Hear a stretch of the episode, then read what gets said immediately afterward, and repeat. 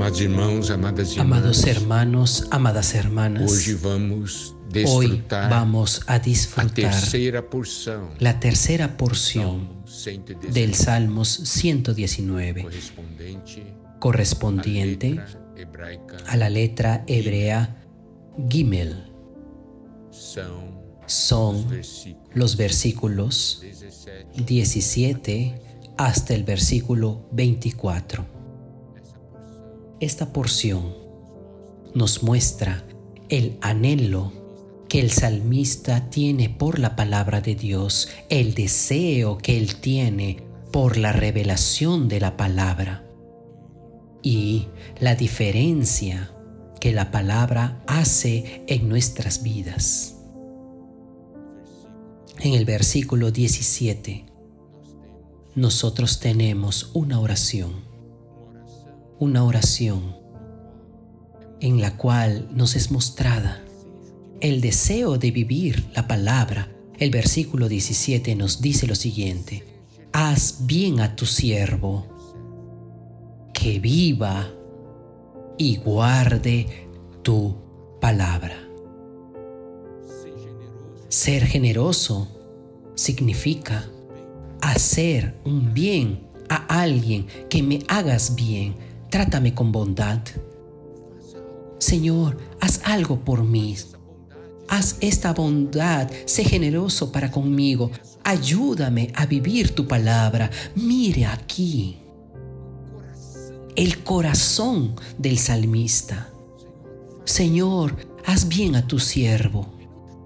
Él no está pidiendo dinero, otras cosas. Él está diciendo para que viva y guarde tu palabra, porque Él conoce el resultado de vivir y guardar la palabra del Señor.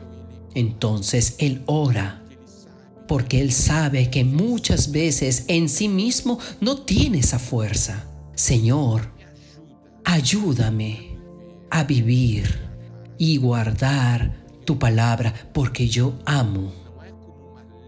No es como una ley impuesta, es un anhelo de mi corazón porque yo amo la palabra de Dios.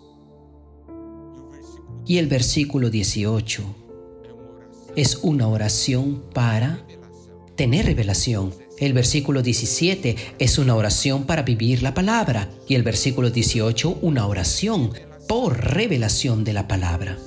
El versículo 18 nos dice, abre mis ojos y miraré las maravillas de tu ley, las maravillas de tu palabra. Señor, abre mis ojos. Señor, hay tantas cosas que cubren mis ojos, que me impiden vivir las maravillas de tu palabra. Señor, quita las vendas de mis ojos. Yo quiero contemplarte las maravillas de tu ley, de tu palabra. Y aún más, continúa esta oración y dice en el versículo 19, Forastero soy yo en la tierra, no encubras de mí tus mandamientos. Mira aquí el sentimiento del salmista. Él está diciendo, Señor, yo soy un peregrino en esta tierra, estoy de pasada. Señor, tú conoces todo respecto a mí. Señor, si escondieras de mí tus palabras, ¿cómo voy a conseguir continuar mi peregrinación? Porque es de tu palabra que viene mi fuerza, es de tu palabra que viene la dirección para mi vida. Señor, yo soy un forastero en esta tierra, estoy de pasada, tengo una meta que es el reino. Por eso, Señor, necesito de tu palabra para que me dé fuerza, para que me dé dirección, para mostrarme el camino. Por eso no escondas de mí, Señor. Y este deseo es tan fuerte que está aún expresado en el versículo 20. Quebrantada está mi alma de desear tus juicios en todo tiempo. Esto muestra que este deseo por, el, por la palabra de Dios es algo incesante, es algo fuerte que está consumiendo.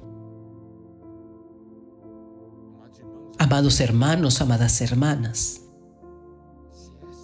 ser, si esa fuera nuestra experiencia, ¿cuántas cosas cambiarían en nuestra vida? Nosotros necesitamos tanto de la palabra de Dios. ¿No es cierto? Ahora vamos continuando. En los versículos 21 al 24 nosotros encontramos una oración por la protección, por la liberación que viene de la palabra, la importancia de permanecer en la palabra. Versículo 21 nos dice, reprendiste a los soberbios, los malditos, que se desvían de tus mandamientos. Esto quiere decir qué cosa? Que cuando una persona es soberbia, no busca la palabra. Cuando las personas escogen no la bendición, escogen la maldición. Se desvían de la palabra del Señor.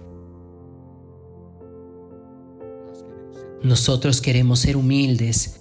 Nosotros conocemos nuestra condición. Nosotros necesitamos de la palabra. Nosotros escogemos la bendición, no escogemos la maldición. El Señor coloca su palabra delante de nosotros. Y nosotros escogemos la bendición, nosotros escogemos la vida. Escogemos. Esto es escogiendo la palabra. Y el versículo 22 aparta de mí el oprobio y el menosprecio, porque tus testimonios he guardado. Nosotros sabemos que nosotros vamos a ser perseguidos. Personas van a odiarnos porque nosotros guardamos la palabra de Dios, principalmente ahora en estos tiempos finales, donde la iniquidad está operando. Cuando nosotros afirmamos la palabra de Dios, las personas nos insultan, nos desprecian. Pero nosotros hablamos, Señor, Señor, quita de mí los insultos y los desprecios. Yo he guardado tus mandamientos, he guardado tu palabra. Y el versículo 23, príncipes también se sentaron y hablaron contra mí. Mas tu siervo meditaba en tus estatutos. Las personas están hablando contra nosotros. Y nosotros quedamos meditando en la palabra de Dios. No nos quedamos meditando en las cosas que hablan contra nosotros.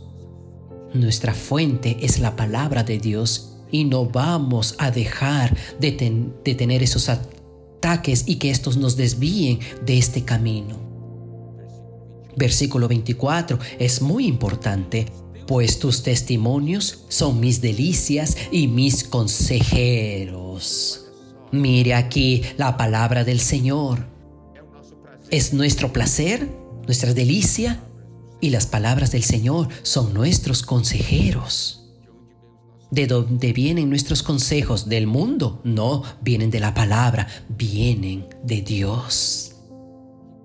¡Qué cosa maravillosa! Entonces, esta porción nos dice, ser generoso con tu siervo para que viva y guarde tu palabra. Abre mis ojos y miraré las maravillas de tu ley. Forastero soy yo en la tierra, no encubras de mí tus mandamientos. Quebrantada está mi alma de desear tus juicios en todo tiempo. Reprendiste a los soberbios, los malditos, que se desvían de tus mandamientos. Aparta de mí el oprobio y el menosprecio, porque tus testimonios he guardado. Príncipes también me se sentaron y hablaron contra mí, mas tu siervo meditaba en tus estatutos.